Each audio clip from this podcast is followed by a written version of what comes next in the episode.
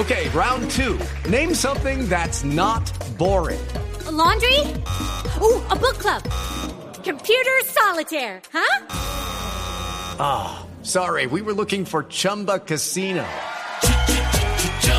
That's right. ChumbaCasino.com has over 100 casino style games. Join today and play for free for your chance to redeem some serious prizes. ChumbaCasino.com. No purchase necessary. Full prohibited by law. 18 plus terms and conditions apply. See website for details. de la ciudad, porque genera desconfianza, porque genera incertidumbre. Pero además de eso, el equipo político que la acompaña es el responsable del escándalo de corrupción más grande de la historia de Colombia y de Bogotá. Lo propio hizo el expresidente Álvaro Uribe al decir que Claudia López se eh, unió de alguna manera con, eh, por unos días con eh, Gustavo Petro y en otros momentos se desunió y que el tema del metro no puede quedar al boom ni tampoco puede quedar algo así a la deriva.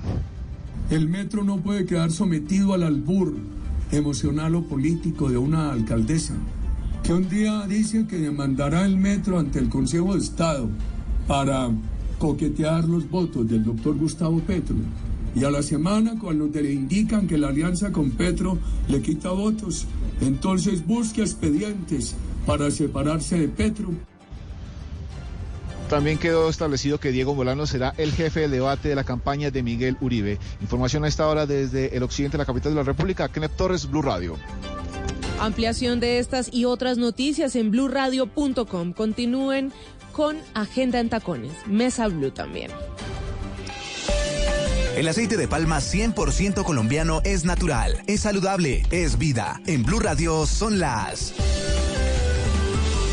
8 de la noche en Mesa Blue. ¿Y el aceite de palma colombiano es saludable? Sí, es 100% libre de grasas trans. Conoce el aceite de palma colombiano. Es natural, es saludable, es vida. Reconócelo por su sello y conoce más en lapalmaesvida.com. Aceite de palma 100% colombiano. Una campaña de Fede Palma con el apoyo del Fondo de Fomento Palmero. Son las 8 de la noche. Aquí comienza Mesa Blue con Vanessa de la Torre.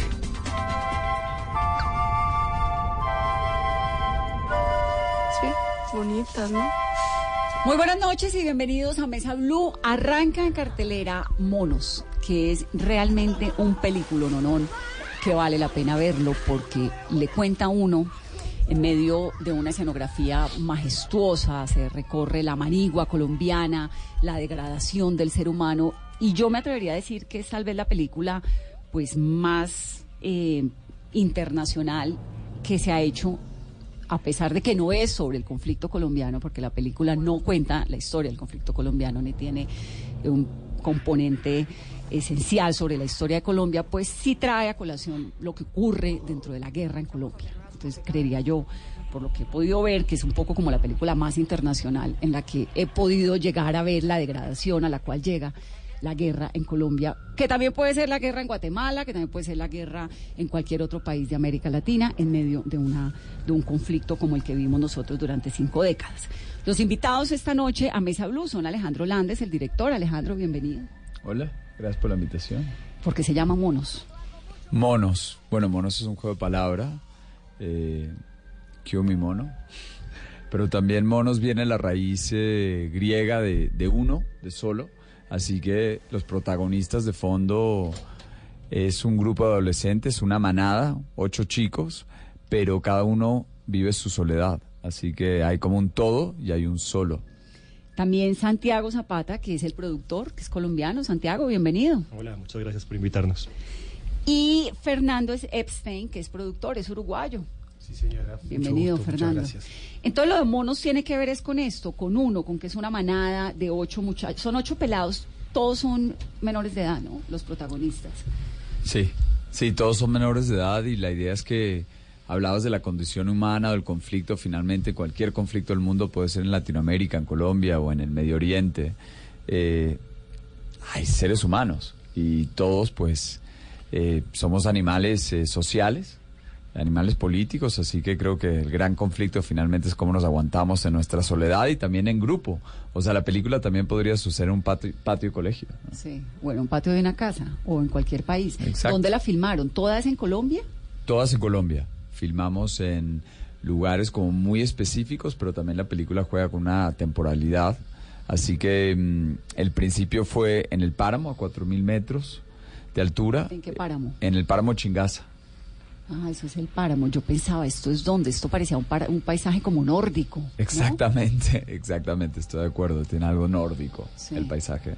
Eh, la idea siempre era buscar que, que el mundo natural se vuelva casi fantástico en la película. La película tiene algo un poco épico, tal vez eh, crear una gran alegoría. ¿Una alegoría a qué? Una alegoría a quiénes somos y a dónde vamos. Bueno, ¿de dónde viene esa investigación, digamos, Alejandro? Usted es economista, ¿no? Pero también fue periodista, trabajó eh, con Oppenheimer. Es como una mezcla ahí entre la política y la economía. ¿De dónde sale esto de hacer cine? En realidad el cine siempre fue algo que me acompañó y me gustó muchísimo. O sea, tengo, dice economista en mi título de universidad, pero eso es porque... Tendrá que eh, graduarme de algo. ah, De algo, ¿no? Pero finalmente eh, la economía se basa en el comportamiento humano, ¿no? Ciertas eh, ideas o premisas sobre el comportamiento humano y cómo actuarían ciertos actores en ciertos momentos. Eh, y de periodismo, en realidad fue mi primer trabajo después de la universidad, unos, unos seis meses en un periódico, así que no sé si me atrevo a, a que llamarme periodista. periodista, pero curioso sí soy. ¿De dónde sale la investigación? Porque yo supongo que tras de esta película hay una investigación grande.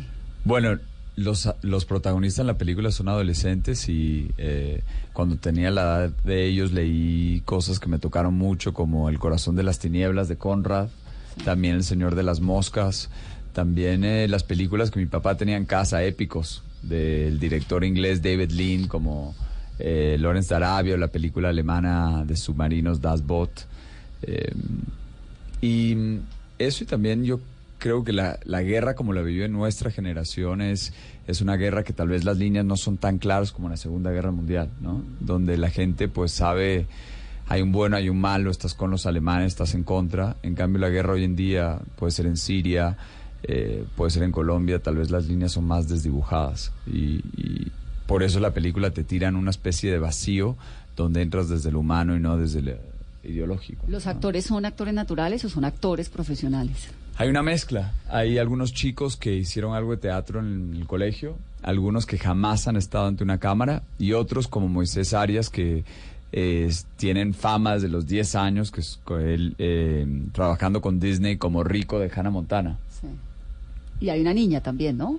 También está la- el personaje de doctora que es eh, Julia Nicholson, que, Que bueno, tiene un recorrido. Sí, claro. sí, tiene un recorrido importante en Hollywood, es una grandísima actriz. Sí, súper reconocida, pero los chiquitos que no son actores, ¿de dónde salen? ¿De dónde los sacan? De todos lados. Yo creo que ellos nos encontraron a nosotros tanto como nosotros a ellos. Eh, fue como una especie de acto de fe. Mientras buscamos locaciones, mirábamos en la calle, teníamos gente buscando por todo el país, vimos más de 800 chicos. De los 800 hicimos una preselección de unos 20, 25. Eh, aquí Fernando y Santiago me ayudaron a armar una locura de, de campamento en el páramo Chingaza, donde en la mañana eh, hacían ejercicios de improvisación, actuación en la... Les enseñaron un poco a los pelados. Así es. A los que no sabían. una- tenían una especie de campamento de verano donde entrenaban eh, militarmente Pégate un poquito, Santiago. y también en- hacían ejercicios de actuación. Entonces era un poco de, de la combinación de las dos cosas y se fueron, for- se fueron formando lo que, lo que eventualmente fue la manada de los monos. ¿Cuánto tiempo fue la grabación de la película, la filmación? O sea, esta etapa de preproducción yo creo que llegaban a ser como cinco semanas y ya el rodaje casi nueve. Casi nueve. Sí. Y en Chingaza, para los que no saben, que no son de Bogotá, pues Chingaza es como la fábrica de agua más importante que tiene Colombia, de donde sale el 80% del agua que produce Bogotá, sale agua para 10 millones de personas de todo el altiplano. Y las condiciones en Chingaza, pues no son Bogotá. Digamos, allá hay unas restricciones porque es un parque nacional, no sé si pueden llevar electrodomésticos, digamos, cómo es la vida en un lugar como Chingaza durante cinco semanas. Fría. Muy Helado, fría. húmedo, Muy fría. además. Helado, húmedo, frío y además cambia al instante. Se o sea, hace un no- solazo y un no hay- calor y de pronto uno se congela. No hay un plan de rodaje. Pero lo que dices algo muy interesante y es que es el gran reservorio de agua de la ciudad y la película lo que hace es seguir el curso del agua. Arranca eh, ahí en el páramo y vas bajando la montaña, cada vez agarrando más velocidad en la historia, en la narrativa y terminas en, En un tremendo selva. caudal de acción en las partes bajas del país, ¿no? En un cañón selvático con un río que va a mil por hora. Ese río es divino. ¿Dónde es ese paisaje? Que además es un río que se, se, se une, pues un afluente que llega al otro, entonces se ve el paisaje del río dividido en dos. ¿Ese río es dónde? Ese paisaje es impresionante. Es en el cañón del río Samaná Norte en Antioquia. Ok. Y el otro río que se ve, Es, son, digamos que es en todo el río Samaná y hay varias, varios afluentes que llegan ahí, pero rodamos por todo ese cañón. Bueno, pero entonces volvamos a la primera parte, a Chingaza, que es el comienzo de la película. No es sobre Chingaza, pero digamos ese es el escenario. Me llama un montón la atención porque sí pensé que era como un paisaje nórdico, pero claro, ya entiendo, Ch- Chingaza se parece. Y se van ustedes allá cinco semanas con estos muchachos que son actores. ¿Cómo hacen para es- estos pelados que, que actúan ahí, pues que no son actores? Obviamente logran transmitirle a uno como televidente una sensación que tal vez los que conocemos la guerra lo entendemos, pero los que no, pues de, de pronto se enfrentan como a lo más degradado del ser humano, pero a la supervivencia, pero al dolor, pero a la maldad, a la maldad en unos niñitos de 11 años, 13 años, que es una cosa súper fuerte. ¿Estos actores naturales venían con algún antecedente de conflicto? ¿Entendían algo? ¿O no necesariamente? No, no, yo creo que más bien eh, lo que conocían era lo que cada uno había vivido. Creo que nadie se inmune a la violencia En Colombia. en Colombia, pero también creo que era mucho lo que ellos traían, porque finalmente hay mucho de, de, de infierno en el paraíso, mucho de, em, de una línea muy delgada entre víctima y victimario. También creo que entre la risa y el llanto hay veces una línea muy delgada y ellos saben interpretar esos rangos y creo que la adolescencia te ayuda, porque la adolescencia es un momento de alto conflicto, ¿no? Sí. Te cambia el cuerpo, te cambia la voz. ¿Y estos pelados son de dónde? Hay chicos de Cali, eh, muy urbanos. Hay un personaje que conocimos cargando verduras al, al mercado con su papá en el Líbano, Tolima. Eh, hay chicos de Bogotá, eh, de barrios de Medellín. O sea, en realidad todos tienen su, su propia historia. pero no tiene nada que ver con grupos, no tiene nada que ver con, con haber estado en, en grupos armados, ¿o sí? No, no, la idea es que cada uno, la idea de la película crear esta especie de, de- de mundo propio, que la película se pare por sí solo, así que nos nutrimos incluso en el diseño de producción, vestuario, locación, de, de conflictos más allá del conflicto colombiano. O sea, íbamos robando distintos grupos para crear esta, esta especie de, de alegoría, así que incluso usamos eh, de inspiración uniformes. eh, del ejército ruso incursionando en Crimea sin querer que se den cuenta que sin supuestamente, sin que nadie sepa que son los rusos. También, por ejemplo, vimos movimientos Rastafari rebeldes de los 60, 70 y hay un personaje con rastas. Así que fuimos como robando distintos códigos para crear unos códigos propios. Así que la película existe para mucha gente, ya que la película tiene distribución en Taiwán, en Australia, en Ucrania. Mucha gente, hay veces Colombia ni siquiera figura en la película. Sí. Aparece por allá al final un helicóptero que dice FAC. Entonces uno dice, ah, ok, Fuerza Aérea Colombiana, pero eso es en los últimos cinco minutos de la película y creo que uno se la... Y para los que saben que es FAC. Y ¿no? para los que sabemos que es FAC, exacto. Pero Bueno, no, hay no ciertos guiños, porque finalmente Pues el es acento una de los película pelados a colombiana. veces es paisa, ¿no? Y la película es colombiana. Claro, la película es colombiana y, y para la gente que conoce el conflicto hay mucha temática, muchos códigos ahí. Pero finalmente en el corazón de cualquier conflicto hay algo universal. Ese es el, la punto. Pero no queremos evadir algo que es cierto y es que la película se alimenta principalmente de lo que yo viví más cercano y es Colombia. Sí, pero también podría ser una película en Vietnam, Exactamente. perfectamente. Es más, eh, tal vez de los grandes elogios que hemos recibido es eh, que mm, el periódico de The Guardian como que la declara el apocalipsis now de esta nueva generación. ¿no? Así que justamente una película de Vietnam, pero en este caso pues En estamos acá. sí. La película ha sido proyectada en Sundance, en Cartagena, en Berlín, 15 premios antes de su estreno en nuestro país. Es un territorio indefinido en algún lugar de América Latina, lo que eh, hemos contado, donde un grupo de muchachos, que son ocho, casi unos niños aislados del mundo, generan sus dinámicas de convivencia mientras vigilan a una extranjera secuestrada. El papel de ella es impresionante, ¿no? de la mujer, que obviamente no voy a tirar la película, no voy a contar en qué termina, pero Por ella- favor. ella es tremenda. ¿Ella es de dónde? Julianne Nicholson es una actriz norteamericana, creo que vive en Los Ángeles, ¿no? Este, eh, llegamos a ella a través de un proceso de casting que duró, creo, como nueve meses, este, donde fuimos buscando, necesitábamos a alguien, digamos, bueno, con características físicas generales así, una mujer relativamente atractiva que podría ser este como la madre de los chicos al mismo tiempo que también hubiera como una cierta tensión sexual con estos adolescentes cuyas hormonas están en, en plena ebullición este y que además quisiera venirse a la a la montaña y a la selva colombiana a, a vivir una aventura importante, ¿no? Claro, y el Este, papel de ella tiene que ser algo que a su vez es mamá, como dice Fernando, pero a su vez de repente se puede volver muy violento. Eh, y me pareció interesante, ella tiene algo muy icónico en su físico. Hay veces yo me imaginaba la película como una versión un poquito más oscura de Blancanieves y los siete enanitos. ¿no? Cuando, la primera vez, la, la primera película que vi de de, esa mujer es impresionante, Es hecha impresionante. para el cine. La primera película que yo vi con, con ella la había visto hacía años, es una película que se llama August Osage County, Agosto, este, donde comparte elenco con Meryl, con sí, Meryl Streep, con Julia Roberts, con ¿quién más está ahí? Están, están todos en esa película, están Todos, eh, sí, todos. todas las todas las actrices más grandes y se come la película, se las recomiendo también esa película. ¿Cómo se llama? O- Agosto, eh, condado de Osage, algo así, Osage. sí. También. August Osage County. Y ella Tam- siempre había mostrado como algo muy dulce, muy tierno, pero en pantalla no la habíamos visto violenta y en esta película esa ternura te sorprende, así que se está llevando todo tipo de alabos por su actuación porque es ante todo una Es fisicalidad una muy impresionante. muy impresionante porque además ella arranca siendo un personaje muy débil, muy rota, muy quebrada, que es lo que le ocurre a alguien cuando está metido en la selva que no le pertenece, cuando no conoce la guerra, cuando es un secuestrado, ¿no? Terrible.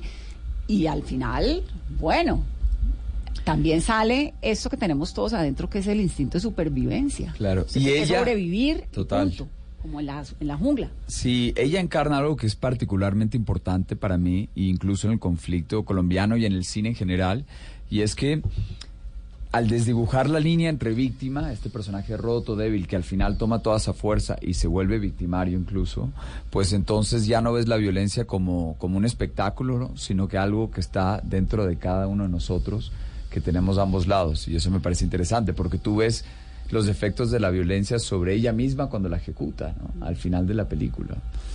Me atrevo a decir que tal vez estoy contando demasiado, No, pero... no porque no, Sí, un poco. yo creo que no porque el, el, digamos yo sí creo que es una película que hay que ver y fíjate que Y en cine.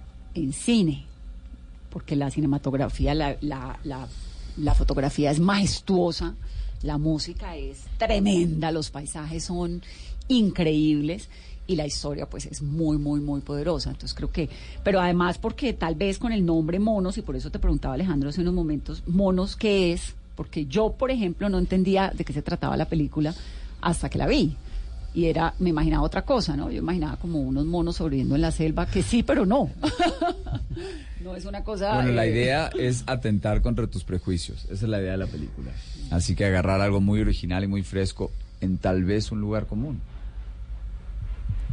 Ya hablamos de los ocho chicos, hablamos de la secuestrada, el papel eh, de la vaca de Shakira. O sea, ¿de dónde sale la...? Le ponen además Shakira. Sí, ¿de dónde sale eh, o por qué crean a, a Shakira? Porque las vacas lecheras son muy importantes. Finalmente viene de, de crear un mundo con sus propios códigos, eh, sus propias reglas, y dentro de esas reglas hay algo que tal vez nos puede parecer absurdo, pero dentro de ese mundo más bien se vuelve muy realista. Y en una situación como esa, de repente eh, esa vaca se vuelve pues sagrada. se vuelve sagrada y se vuelve un elemento para hablar sobre la lealtad, sobre la palabra, Sobre la disciplina. sobre la disciplina, sobre las promesas, Sobre las la mentiras. vida, sobre las mentiras, sobre lo que se debe o no se debe hacer dentro de una organización, Las alianzas van cambiando. las alianzas, digamos, el elemento de la vaca aparece ahí Shakira, ¿no? que, que hace una vaca y de pronto la vaca le va contando a uno un montón de códigos Lo que son los desencadena códigos- la vaca. Claro, y son los códigos de lo que ocurre dentro de una organización. Siempre se llama así, ¿no? Organización. No le Exacto. ponen nombre de nada. Exacto. Y la gran idea de la vaca era también que cualquier buena fábula tiene, tiene animales, ¿no? Y la película tiene algo de fábula. Sí. Alejandro, quiero saber un poco más de la investigación que los lleva a, a esta película. ¿Qué hay detrás? Digamos, ¿cómo logran ustedes?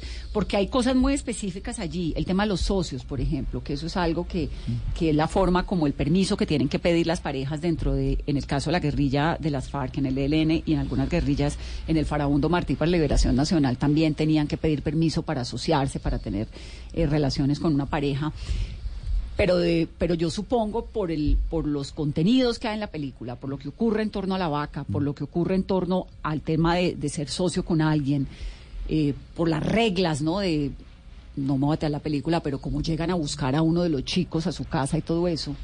Eso todo ocurre en verdad. Digamos, hay un montón de cosas que ocurren, en- en- casi todo ocurre en la vida real, ha ocurrido en el conflicto, ha ocurrido en la guerra. Claro. Luego, hay una investigación periodística detrás. Bueno, hay algo que, que sí, que creo que es Voz Populi, y es que en cualquier ejército, por lo general, hay unas reglas muy, muy estrictas. Entre ellas, la des- deserción es muy grave.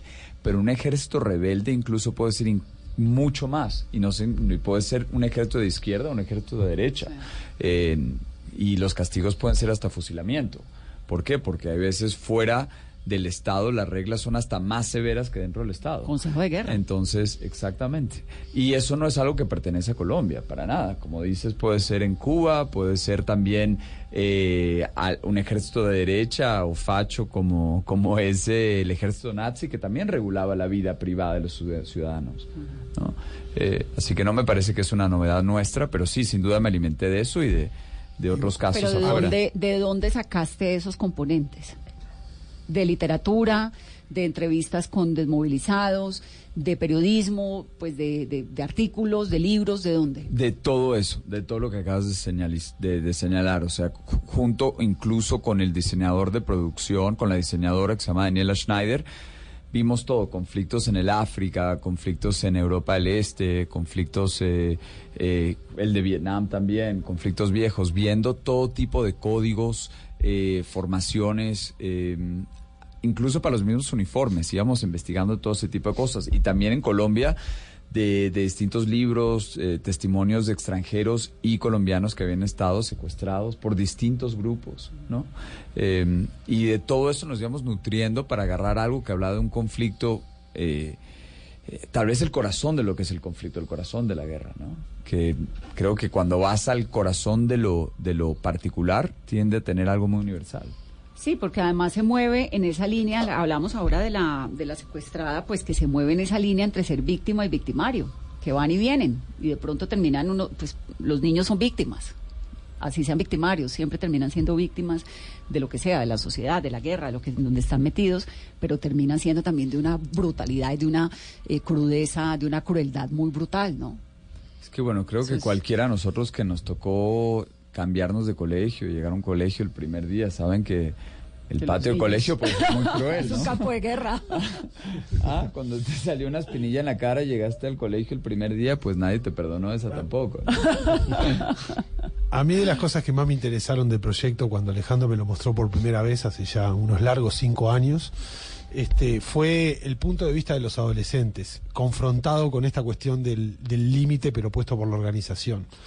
Unos chicos que por un lado están totalmente libres de hacer lo que quieran, porque no están controlados todo el tiempo, pero de repente hay sí un poder, una organización que viene y que les marca como las reglas, y con los cuales ellos se sienten relativamente cómodos mientras las cosas mientras las cosas funcionan bien y bueno piden permiso para poder estar juntos juegan con las reglas pero siguen siendo chicos o sea la película está contada desde ese punto de vista donde las hormonas vuelvo a repetirlo o sea están como en constante ebullición, ebullición están en este son, son, son, son personas, no son otra cosa que personas.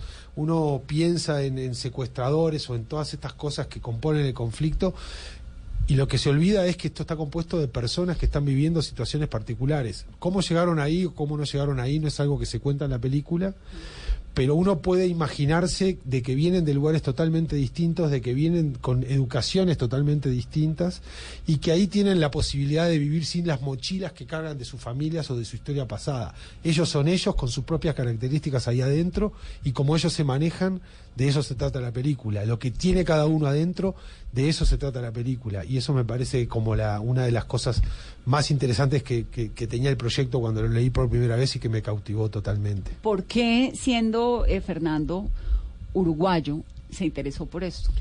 Preguntar a Alejandro Landes que me trajo hasta acá, hasta el barro del páramo.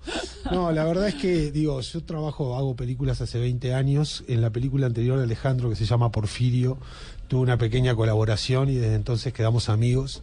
Alejandro, me, digo, seguimos hablando y hablamos de varios proyectos y, y un día me trajo este proyecto, o sea, me mandó el guion. ¿Hace cinco años? 2014, sí. Un rato, es que la película tiene algo para hacer, para lo que, para lograr lo que queríamos, la película tenía que tener un cierto tamaño, una escala, una intensidad, ¿no? Locaciones, defectos digitales, especiales, y pues Fernando, aparte de, de ser un gran creativo, pues sabe cómo armar y pasar el sombrero entre varios países y armar una coproducción, porque para lograr hacer una película de guerra, de aventura, de viaje, donde estabas en helicóptero, en montaña, en selva, en río, en, en- entonces para lograr hacer eso, pues, a- o sea, mi país- junto, exacto. por- porque mi país es un país demasi- con un mercado demasiado chico y poca gente, entonces para hacer películas siempre tuvimos que hacer coproducciones. Y este proyecto, esto es- y esta película, que es una película colombiana, Mundial. co- colombiana, sí, mundial internacional, pero digamos intrínsecamente colombiana. Es una película que se pasa, rompe el techo de lo que es el promedio de lo que se puede hacer acá con los recursos que se pueden encontrar en, en- en- tanto en Colombia como en coproducción con países latinoamericanos y algunos países europeos. Es una película que, o sea, cuando vi el proyecto vi un desafío enorme. Sí, es un película, no, no. Primero, primero vi un guion increíble, segundo venía de un amigo y tercero vi que esto rompía el techo, pero que podíamos hacerlo y que podíamos buscar la manera y buscarla a los aliados internacionales y que había un guion suficientemente fuerte, con un concepto suficientemente fuerte como para salirse de lo que es el promedio y tratar de hacer algo que, digamos, más allá de los límites que nos pone como la, la realidad cinematográfica sud- eh, O sea, de latinoamericana. entrada viste el guion y dijiste, esto es muy grande. Me le meto Sí, con bueno, todo. es el doble, es para, para empezar era prácticamente el doble de presupuesto de cualquiera de las, de las películas que yo había hecho antes y ya había hecho como ocho películas. Esta es una película de Este, cuánto presupuesto. ¿Cuánto costó hacerla? Encima de dos millones de dólares. Eh, si la hicieran en Estados Unidos probablemente costara cinco o más. Sí, no le cuentes a mucha gente porque creen que eso es lo que vale. ¿Eso puede contar Cinco, o no? seis.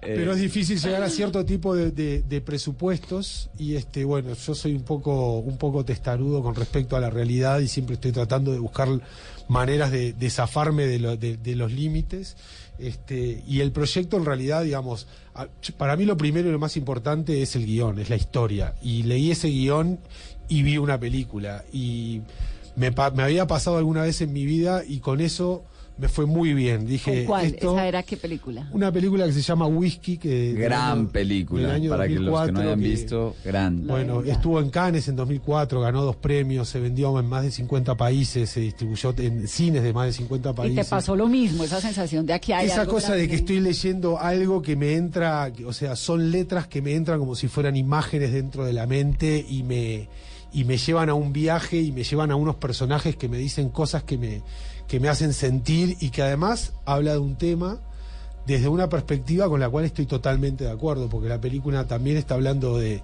de la guerra, del lugar de los chicos en la guerra, pero también de lo que, de qué está bien y qué está mal, o sea, por qué de repente las cosas se van tan al carajo, por qué de repente hay una, hay una mirada, hay, hay ciertas miradas que de repente no están de, no están eh, eh, de acuerdo con eso, pero tienen que seguir un poco la corriente, y entonces está el momento de la disidencia, está el momento, está el origen del de- de la violencia, y en estos chicos que no tienen nada que ver con todo ese mundo ni con las ideas que lo llevaron ahí, las ideas de otras personas que lo llevaron ahí y que de pronto están ahí metidos en esa situación y en esa situación tienen que vivir, ponerse las botas todos los días y salir a hacer lo que les, lo, lo que les corresponde. ¿no? Pero en Uruguay, en tu infancia, en tu vida, ¿te tocó algún episodio No, porque Yo Uruguay no viví, tuvo estas yo nací, de violencia. yo pasé toda la escuela y todo y casi todo el secundario durante la dictadura en Uruguay. Sí, sí, sí, Uruguay No tuvo la dictadura del Cono Sur, que es otra violencia atroz también. que es otra violencia atroz. No tiene nada que ver con la guerra.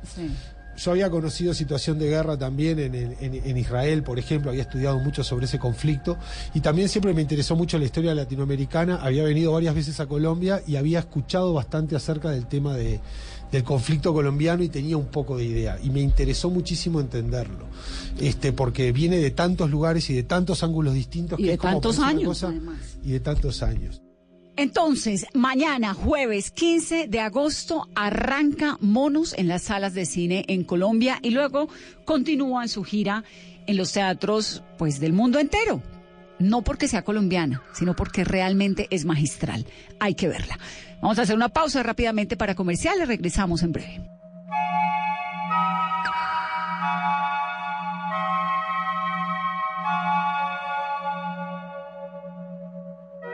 Respiras fútbol, palpitas fútbol, vive ese fútbol.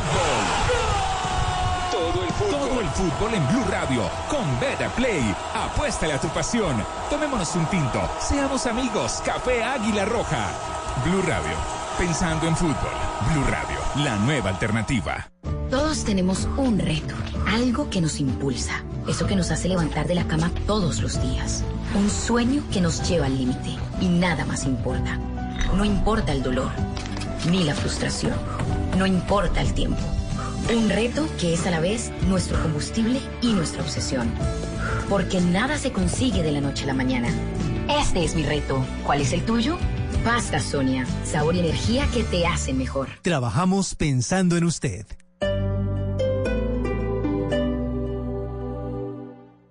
Dejemos atrás la mentira y el egoísmo. Seamos honestos para que Colombia sea 100% solidaria. Te invitamos a que el próximo domingo 25 de agosto dibujes en tu cuerpo o en una camiseta tu valor más humano y sal a la gran caminata de la solidaridad. Descarga la app Caminata Digital, disponible en App Store y Google Play. Apoya Grupo Energía de Bogotá, Fontur, Corporación Autónoma Regional, Transmilenio, Instituto Colombiano de Bienestar Familiar, Ministerio de Cultura. Participa Alcaldía Mayor de Bogotá. Te amo Bogotá. Estás escuchando Blue Radio y bluradio.com. El Teatro Mayor Julio Mario Santo Domingo en coproducción con la Ópera de Colombia presenta El Barbero de Sevilla de Rossini con la Orquesta Filarmónica de Bogotá 21, 23 y 25 de agosto. Compre ya sus entradas a través de primera fila o en taquillas del teatro. Apoya Bancolombia y Caracol Televisión. Invita Blue Radio y Alcaldía de Bogotá. Más información www.teatromayor.org. Código PLEP VSF 207.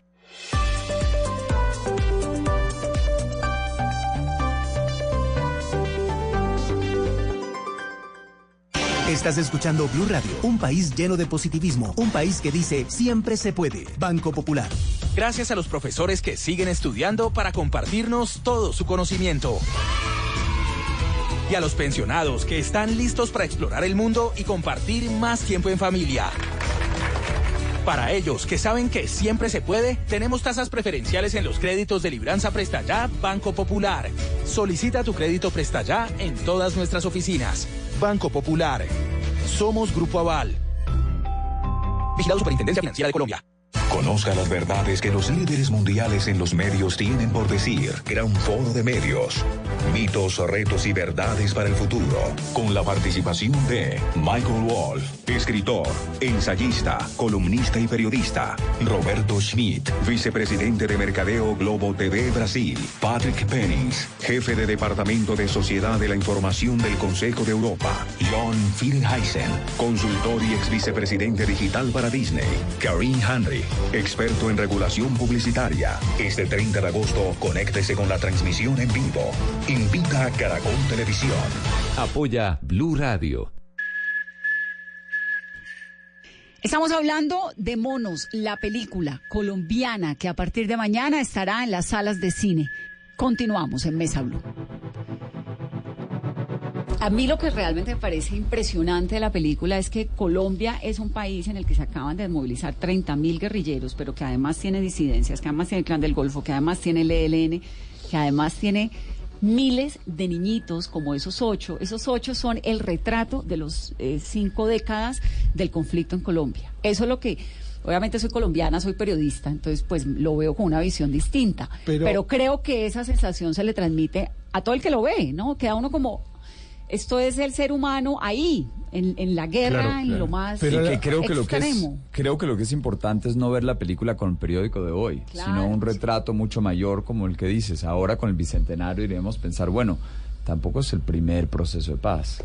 Y si Pero no nos la- cuidamos, La película, la película trae una cosa que es el tema de la, de, de la, de los violentos son los que marcan el nivel hasta donde estamos dispuestos a llegar o por lo que parece que la sociedad está dispuesta a llegar y no es así. No todo el mundo es violento, pero los violentos son los que marcan la línea de acción y la, y la línea de los hechos. Y eso es contra lo que me parece que hay que luchar, contra la violencia en sí misma, ¿no? No de donde, no, no si viene de acá o si viene de allá.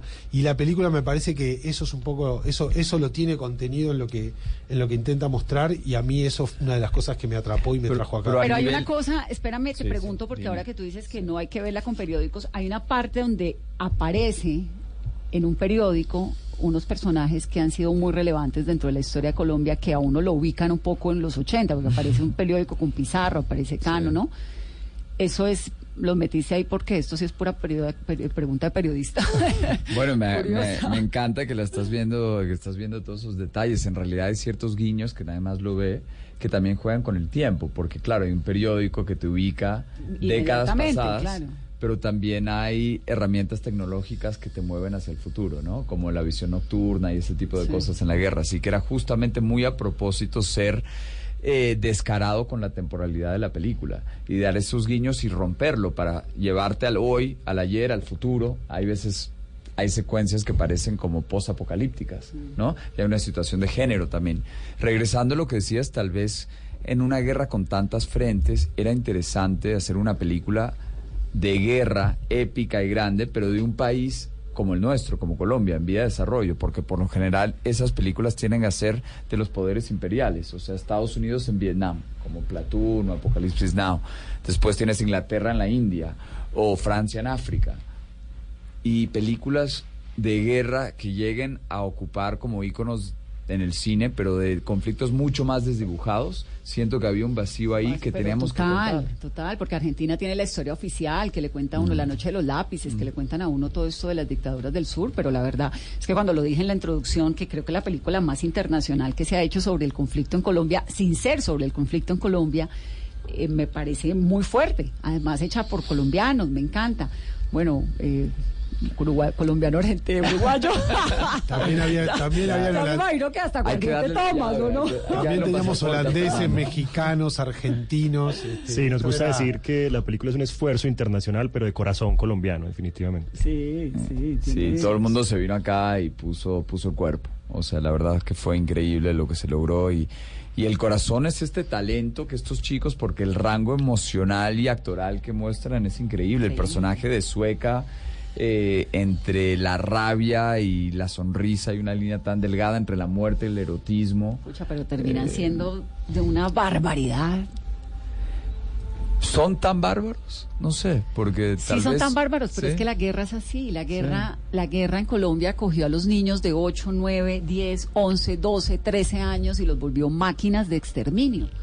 Los volvió. Es decir, es, es así, es una violencia de unos niveles impresionantes, que uno le dan ganas de abrazar a un niño y todo eso, pero tampoco lo salvo Bueno, porque pero no sé si hay me que va a pensar matar en a el mí. final, en el final del conflicto y qué va a pasar con esos chicos y qué y cómo y cómo esos chicos vuelven a la ciudad y cómo y cómo hacemos, o sea, cómo hacemos para para sacarlos de lo que les pasó y lo que- de lo que se convirtieron y no y no juzgarlos. Pues fíjate que ahora, entonces en Colombia hay un montón, hay un movimiento muy grande de parte de, de- de los líderes políticos, de algunos, diciendo dónde están los niños de las FARC, que los reclutaron y las FARC nunca los entregaron. Yo les respondo como periodista, ¿dónde están los niños de las FARC? Son niños que acaban de nacer, desde que se acabó el proceso de paz en los 24 espacios transitorios de, de- en los ETCRs, que es donde están pues, los guerrilleros, donde llegaron a vivir después, han nacido 600 niños. Esos niños que ya son los niños del posconflicto, que por suerte van a poder ser criados por sus papás, que tal vez van a tener una posibilidad de una vida distinta a la que tuvieron sus papás, a esos niños nadie les está poniendo atención. Es que yo creo que es una película del posconflicto, porque en realidad es una película que al final plantea una gran pregunta. Hay unos ojos de un personaje que te hace preguntas, ¿no? Al final. ¿Qué vas a hacer conmigo? Yo me asusté un montón al final, no me voy a tirar el No. final, pero me Decir que hay- asusté. decir que hay ojos de un personaje al final, ojalá, ¿no? No, no, no, no, no, no me vas a tirar el final de spoiler, pero te quiero decir que me asusté un montón al final porque dije, no puede ser, ¿y ahora qué le va a pasar? Me imaginé lo peor porque hay un capítulo de la historia de Colombia que podría arrancar por ese final. Entonces queda uno como, Ahora te cuento una anécdota, sin spoiler. Y es, eh, tuvimos el privilegio de ser como la muestra central de en, en el Museo de Arte Moderna en Nueva York. Y tuvimos una proyección ahí con 700 personas. Y al final, pues, eh, todos muy impactados. Se me acercó un señor con corbata y me dice, eh, mi hija estudia en un colegio en Manhattan, eh, eh, privado, de élite. Y me hizo mucho acuerdo esta película del colegio de mi hija. y, y pensar que... ¿por qué? Bueno, ¿Por lo que porque tal vez... patio del colegio? Exacto, porque tal vez un grupo de adolescentes, incluso en un lugar como en un colegio élite en Manhattan, tal vez las cosas también se pueden poner bastante bárbaras. puede terminar un niño siendo así de cruel en un colegio. Así sí. de salvajes. ¿Por qué no? sí. Sí, así de salvajes. Entonces, la película, la historia arranca hace cinco años, Alejandro. ¿De dónde surge? ¿Por qué, por qué esta película y no otra? Tú venías de hacer Cocalero, ¿no? La, la de Evo Morales también y todo el movimiento de la coca en Bolivia. No, no, ¿Ese es un hice... documental tuyo? Ese, eh, sí, ese es mi documental. Eh, fue mi primera entrada al cine, un documental donde acompañé detrás de telones a Evo Morales durante su eh, llegada a la presidencia. Eh, y bueno, pues sigue siendo presidente tantos años después. Como y, y después, gracias a esa película, porque yo no estudié cine, esa fue como la que me dio la oportunidad de ganarme un par de becas y escribir mi primer guion de ficción. ¿Cómo lograste llegar tan cerca a Evo Morales? Te vas a reír, pero tocándole la puerta de la casa. O sea, no conocía Bolivia, nunca había estado en Bolivia, pero era un personaje que me llamó la atención. Eh, eh, tenía como era una ventana para conocer América Latina que siempre me ha apasionado y pues llegué a Bolivia a tocarle la puerta. En ese momento nadie creía que verdaderamente podía ser presidente, un hombre que a duras penas tenía, había hecho la primaria y pues era un líder sindicalista, cocalero, eh, anti Estados Unidos en un país como Bolivia que jamás había tenido un presidente con esas características y pues eh, lo acompañé, le dije que lo quería acompañar y lo acompañé, él estaba con, con un conductor y su secretaria y al final, después de tres meses, era un convoy de 60 carros y el hombre se volvió el presidente del país. Y se quedó.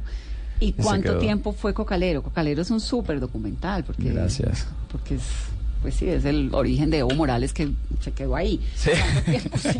Cuando- que además en algún momento representó la esperanza, pues era muy romántico ver un señor indígena que a duras penas hablaba español, viniendo de, de- Sí, con esa inspiración de que la coca era tenía que ser eh, eh, legal y no sé qué, la mata de la coca que termina siendo sagrada para tantas comunidades indígenas y de pronto terminó convertido en lo que se convirtió, ¿no? Bueno, el primer presidente indígena boliviano y a su vez pues no hablaba de una forma fluida ni quechua ni aymara. Eh, le va a molestar que yo diga eso, pero es así. Eh, ¿No habla bien eh, la lengua? No, no, no, no. ¿Que habla bien español? o Es que obviamente tampoco? el problema era que Europa y, y, lo- y la prensa extranjera lo quería vestir con plumas, cuando en realidad el hombre era mucho más sindicalista que indigenista. Él no era un líder indigenista. Y, eh, y eso fue tal vez como el meollo también de, de la historia, era verlo detrás de telones donde él prefería vestirse con la camiseta del Real Madrid antes de con algo aymara hecho a mano con, con, con eh, piel de vicuña, ¿no? Así que creo que era romper esos estereotipos que vienen no solo de nuestros países, sino de afuera. Eh, y bueno, yo en, y esa fue mi como mi escuela y, y fue un documental ¿Cuánto que se hizo con las fue manos. Cocalero? ¿La grabación fue cuánto tiempo? Como unos cinco meses. ¿Con Evo día y noche? Eh, sí. aunque muchas veces como me, me echó porque él no entendía cómo este chico llegaba ahí a tocarle la puerta sin nunca haber estado en Bolivia y de empezaba a desconfiar y me decía que yo era gente la hacía y me desinvitaba. Eh, y, y- y entiendo por qué es su suspicacia, porque yo tampoco entendía exactamente por qué. ¿Por qué iba lo allá. había dejado? Exacto. Eh, pero después me dejaba entrar y afortunadamente eh, ahí, ahí estuve, ¿no? Eh, y eso me permitió ganarme un par de becas de cine para escribir mi primer guion de ficción. Y ese fue Porfirio, donde conocí a Fernando y estrenamos en el Festival de Cannes. Y fue como un proyecto muy grato porque... eh, bueno, me llevó por el mundo a tantos festivales de cine, ganamos tanta cosa y pues eso me abrió los espacios para hacer lo que me gusta hacer. Y ahí entonces viene, eh, pero este proyecto, que era la pregunta inicial, arrancó hace cinco años. ¿En qué contexto? Vamos, hace cinco años Colombia estaba terminando el acuerdo de paz en, en Cuba. ¿Tuvo algo que ver con esto?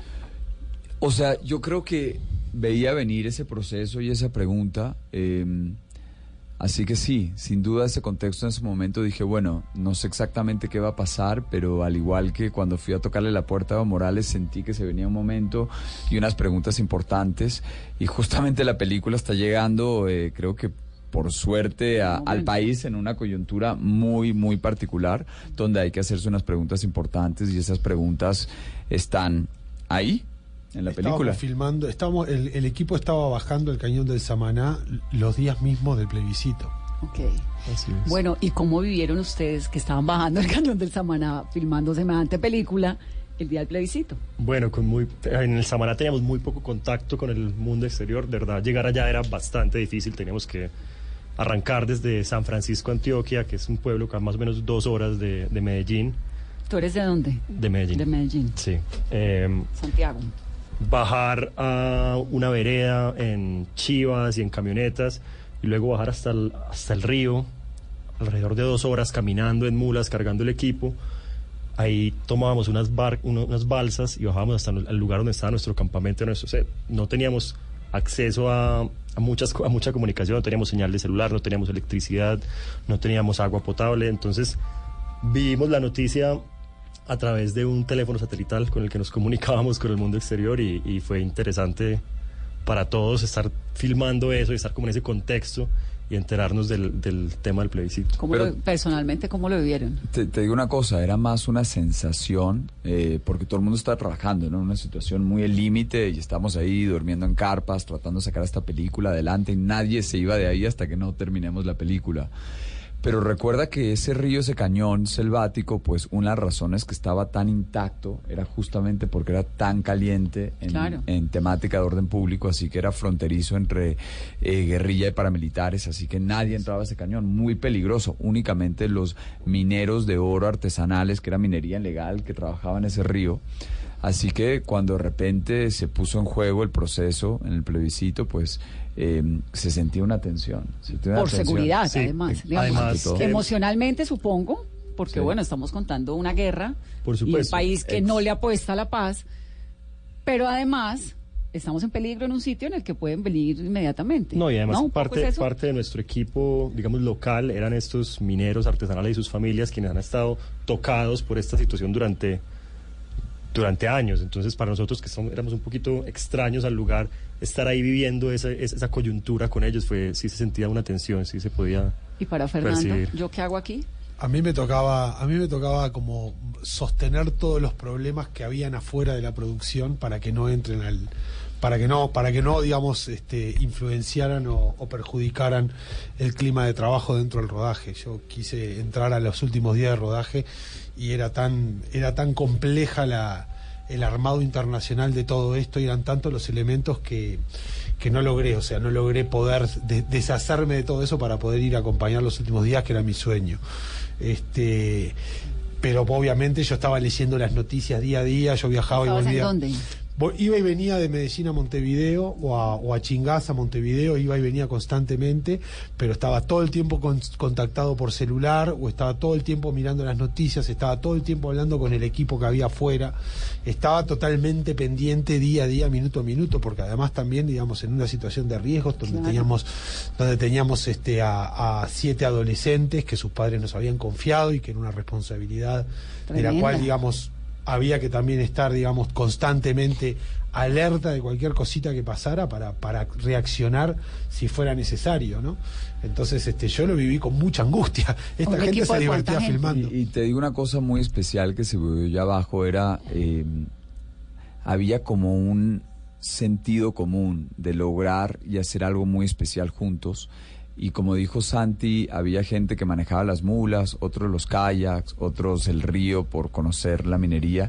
Y habían rumores que alguno tal vez algún momento militó en la guerrilla, otro en los paramilitares, Claro. otro que tenía un hijo soldado no sabíamos porque muchos no contaban y pues nosotros con la gente que vivía ahí pues era su lugar, no los podíamos correr. Pero ellos se entregaron enteramente al proyecto y en algunas veces escuché decir, bueno, eh, aquí estoy haciendo algo bueno. Sentían que estaban creando, haciendo, y Algo eso era muy bello. Sí. Y en un, un día, cuando yo me puse muy mal, que no me pude ni parar, después de semanas de no, de, de- de- de no parar de trabajar y crear y manejar un rodaje tan loco, eh, el médico ahí pensaba que yo que me iba a explotar el apéndice, que me tenía que sacar, y estaba lloviendo demasiado. Santiago intentó conseguir un helicóptero para sacarme de ahí, no fue posible por, por las razones climáticas, y cinco mineros me pusieron al hombro y me sacaron de ahí de ese cañón eh, y, me, y, y cuesta arriba y eso era una caminata de unas cuatro horas cuesta arriba y me cargaron para, para que en ese momento pues si me explota el apéndice allá abajo me ¿Te dio muero. apendicitis? Eh, afortunadamente no fue eso, pensábamos que lo era, me, me pude recuperar y regresar a rodaje, pero en el momento pensamos que era y esta gente pues... Me morí me aquí, en la selva. Sí, sí, Sí. Me, me salvó y, y gente que tal vez venía de distintos bandos políticos, no sé, no sé, no me consta porque ya sabemos No, que seguramente muy- sí, que es lo que pasa, lo que ha pasado en el conflicto en Colombia, que No, hay una- un pero- pueblo al cual llegan los paramilitares, llega la guerrilla, llega el Claro. ejército, los buenos, los malos, y uno ya no sabe quién es quién. A mí también me tocó mucho porque yo estaba muy interesado con el tema del plebiscito y estaba como muy azorado con lo que estaba pasando con las encuestas y no entendía cómo podía ser que la gente pudiera votar por el no, por, o sea, era como una cosa y me tocó mucho hablar con la gente que trabajaba, yo estaba mucho, digamos, no tenía un rol específico en el rodaje, entonces de repente hablaba con los transportistas, hablaba con la gente que hacía que, que hacía la comida y me tocó un poco entender los puntos de vista y ver por qué, bueno, de repente hay gente que la ve de una manera, hay gente que la guerra lo tocó de una forma y no puede pasar de esa barrera personal y no lo puede mirar desde afuera como lo miro yo, como que soy extranjero acá. Este, y todo eso a mí me, a mí me, me impresionó muchísimo, la verdad. Claro, fue, y fue un en momento muy particular. Esa es una de las invitaciones, de las tantas invitaciones que hace la película, es acercarse a, cualquier tipo de conflicto sin un prejuicio, sin, un, sin estar sesgado por una ideología o decir estos son de este lado, estos son de otro lado, sino vivirlo como, como seres humanos. Es que tal vez en los polos opuestos son más parecidos de lo que nos imaginamos.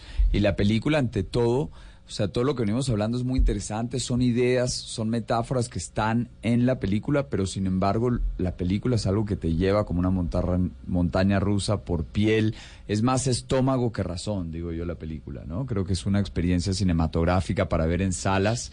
eh, y no sé, como que me estoy muy, muy expectante de, que, de también que la una- gente la reciba en salas Porque ahora. también una cosa, y que tiene que ver con esto de, de ir a verla al cine realmente, es que queríamos hablar de un tema difícil de hablar, pero de una manera muy cinematográfica. Y creo que, digamos, Alejandro manejó y dirigió al equipo de una manera que, bueno, el resultado es una experiencia única en el cine. O sea, es un viaje alucinante realmente uno lo puede vivir este como una especie de viaje de ácido casi o sea como y al mismo tiempo estás Viaje de hablando de temas- bueno de hongos también Fernando nos quería contar que ha probado ácidos. una vez cuando era joven Me dijeron, me- alguien me dijo. Eh, no, pero habla, o, o sea, en realidad, mira, yo creo mucho en esa idea de Luis Buñuel del cine como un sueño despierto. Y eh, aunque estamos hablando de realidad, realidad, realidad, sin embargo hay momentos en la película donde esa realidad se vuelve casi un sueño. Hay cosas de la película que son fantasmagóricas, incluso coquetean con el cine de terror, de acción. Y, y esa era la propuesta. Con el hablando de todo tienen esto. una imagen erótica que es preciosa, impresionante, ¿no? Tienen que la película de verdad que es divina, tiene una- un contenido, yo pues obviamente nos hemos ido en toda la conversación con el contenido, el tema este del contenido de la guerra, porque pues es lo que a mí personalmente más me mueve, pero la película por donde la vea uno, las imágenes del agua son divinas. Eso por dentro el agua, esas burbujas, ¿no? Es una obra de arte. Y te digo, justamente ese día, cuando pasó lo del plebiscito, teníamos ahí a un gran fotógrafo acuático que está casado con colombiana, por cierto, Pete Zuccarini, que hizo Piratas del Caribe, que hizo Life of Pi. ¿Está casado con quién? No te puedo contar. no, está casado ¿Cómo con una caleña. con una Pero caleña. por favor, yo soy caleña, necesito saber. Camila se llama.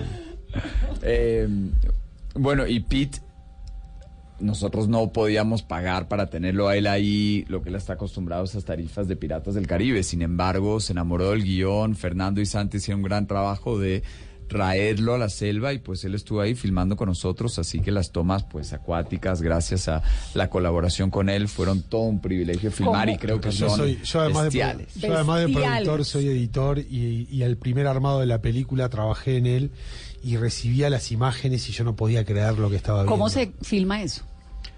Eh, Con mucha paciencia. Con mucha paciencia y con gente muy, muy, muy experta como, como lo es Pete. ¿no? ¿Es que una cámara Es quieta una y debajo cámara con agua un por horas o qué?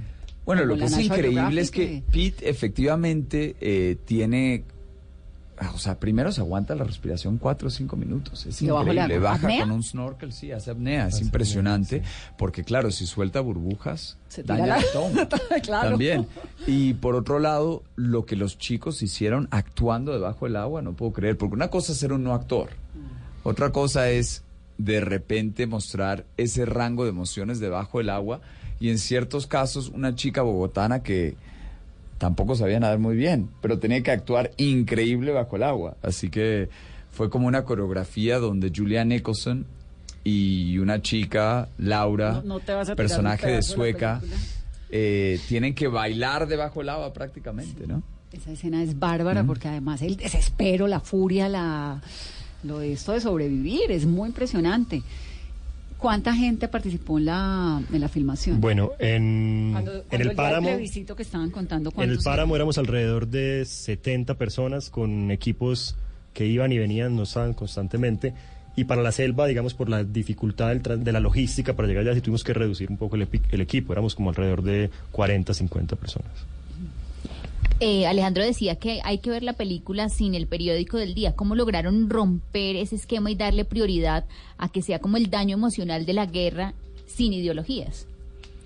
Bueno, justamente porque leí textos eh, de distintos conflictos, de distintos ejércitos rebeldes, de derecha, de izquierda, eh, de distintos países, y estaba robándome los códigos de distintos lugares, incluso en el vestuario. Ese mismo ejercicio lo hizo el fotógrafo, lo hizo la diseñadora de producción para intentar crear este mundo que se pare por sí solo. O sea, por eso la película para colombianos es importante que los pegue como propio, pero a su vez hay lugares y hay críticos que ni siquiera mencionan Colombia. O sea, Santiago estuvo hace poco en Ucrania, ganamos un premio importantísimo allá y en Rumania también. Y yo no creo que la gente en Europa del Este está muy pendiente de qué pasa en Colombia. Tal esto vez ni siquiera de- le esto importa. puede ser de la letra verdad. sin ningún problema. Claro, definitivamente cada audiencia se identifica con, con la película de una manera muy distinta. interesante lanzar la película primero en Sundance para el público americano y, y acto seguido en Berlín y acto seguido en Cartagena, ¿no? Tuvimos como las tres este, puntos de vista como internacionales y en todos los casos es como que claramente no, no, no, no era un problema la, cu- la cuestión local, era siempre la experiencia cinematográfica y la temática tal cual está tratada. Genial. Hay algo, si se nos está acabando el tiempo, pero lo- la música. La música es absolutamente impresionante. El sonido. ¿De quién es? Eh, la música es de una compositora muy talentosa llamada Mika Levy, británica. Y Candidata al ella. Oscar. Sí, ella estuvo nominada al Oscar por Jackie, la película sobre la primera dama americana. Eh, y pues en esta película intentamos algo completamente distinto. Hay, hay poca música en realidad, solo tiene 21 minutos de música, sin embargo Pero es... es en unos momentos muy específicos Exacto. porque lo, Bien se lo tragan a uno. Claro, y cuando entra, entra fuertísimo. Y es un sonido, algunos que son como muy elementales, como el soplar un silbido en una botella, y otros que podrían salir de una discoteca en Berlín, como una especie de inyección de adrenalina, sonidos digitales. Eh, y fue un trabajo increíble. Trabajé con ella en Londres, después en la mezcla en, en Buenos Aires. Y, creo que ella lo que hace es que trae mucha emoción y le da una nota musical a cada uno de los personajes, porque es una película de muchos personajes, ¿no? Donde ese, ese, ese grupo, esa mini sociedad, esa manada, había que, que musicalizarla de alguna manera. Así que el personaje, el mensajero, por ejemplo, tiene eh, representa la autoridad y tiene un silbido muy agudo. Y cada vez que aparece el mensajero, aparece ese silbido agudo. Y estos, estos eh, sonidos del medio, del ambiente, de la lluvia, ¿son reales o son hechos en estudio? Son, son ambas cosas. No, en realidad son todos reales, pero no necesariamente la locación, no son necesariamente digéticos. Lo que hicimos es aprovechamos un montón de distintas selvas también y creamos nuestra selva propia. Por eso incluso hay varios colombianos que me preguntan, oye, ¿ustedes dónde filmaron esta película? Esto no es Colombia.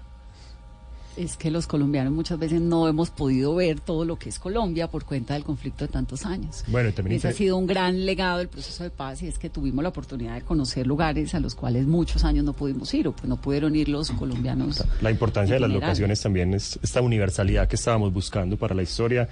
Nos hizo llegar a locaciones que nunca antes habían sido filmadas en películas en Colombia. Entonces, Pero es cierto que incluso en el páramo de Chingaza encontramos rezagos de antiguos frentes y en- enfrentamientos y eh, trincheras hechas por, por el ejército Pero mismo claro, para esto era defender la tierra, Bogotá. esto era la, o sea, por Chingaza había la la entrada a Bogotá de Claro. Romaña.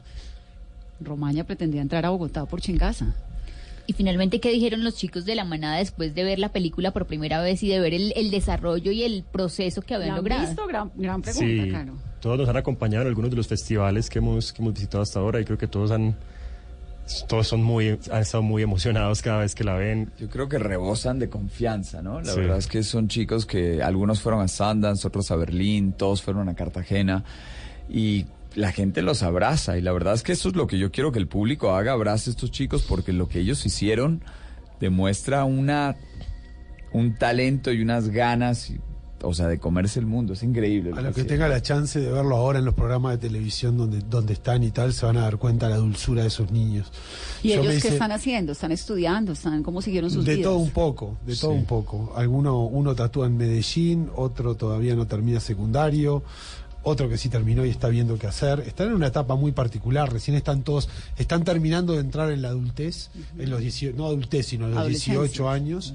No, cumplir los 18 años, la, la mayoría de edad, este, y no sé, yo qué sé, yo me hice siete sobrinos colombianos Bueno, y para toda la vida, ¿no? casi pero, todos- pero la manera que ellos trabajaban y, y ellos interactuaban entre ellos, particularmente en la montaña, que fue donde yo tuve más, más oportunidad de estar, era una cosa impresionante. Incluido Moisés Arias, que venía de filmar en Cinechitá, en los estudios de Roma, una mega producción, este, se acopló ahí a un grupo, a un grupo de adolescentes que terminaban de rodar con las armas, con esto, con lo otro, con las cámaras y bueno, se ponían a jugar como niños. Sí, este, una cosa, sí, pero, pero todos con muchas ganas de, de- de entender, de aprender, de, con mucha curiosidad.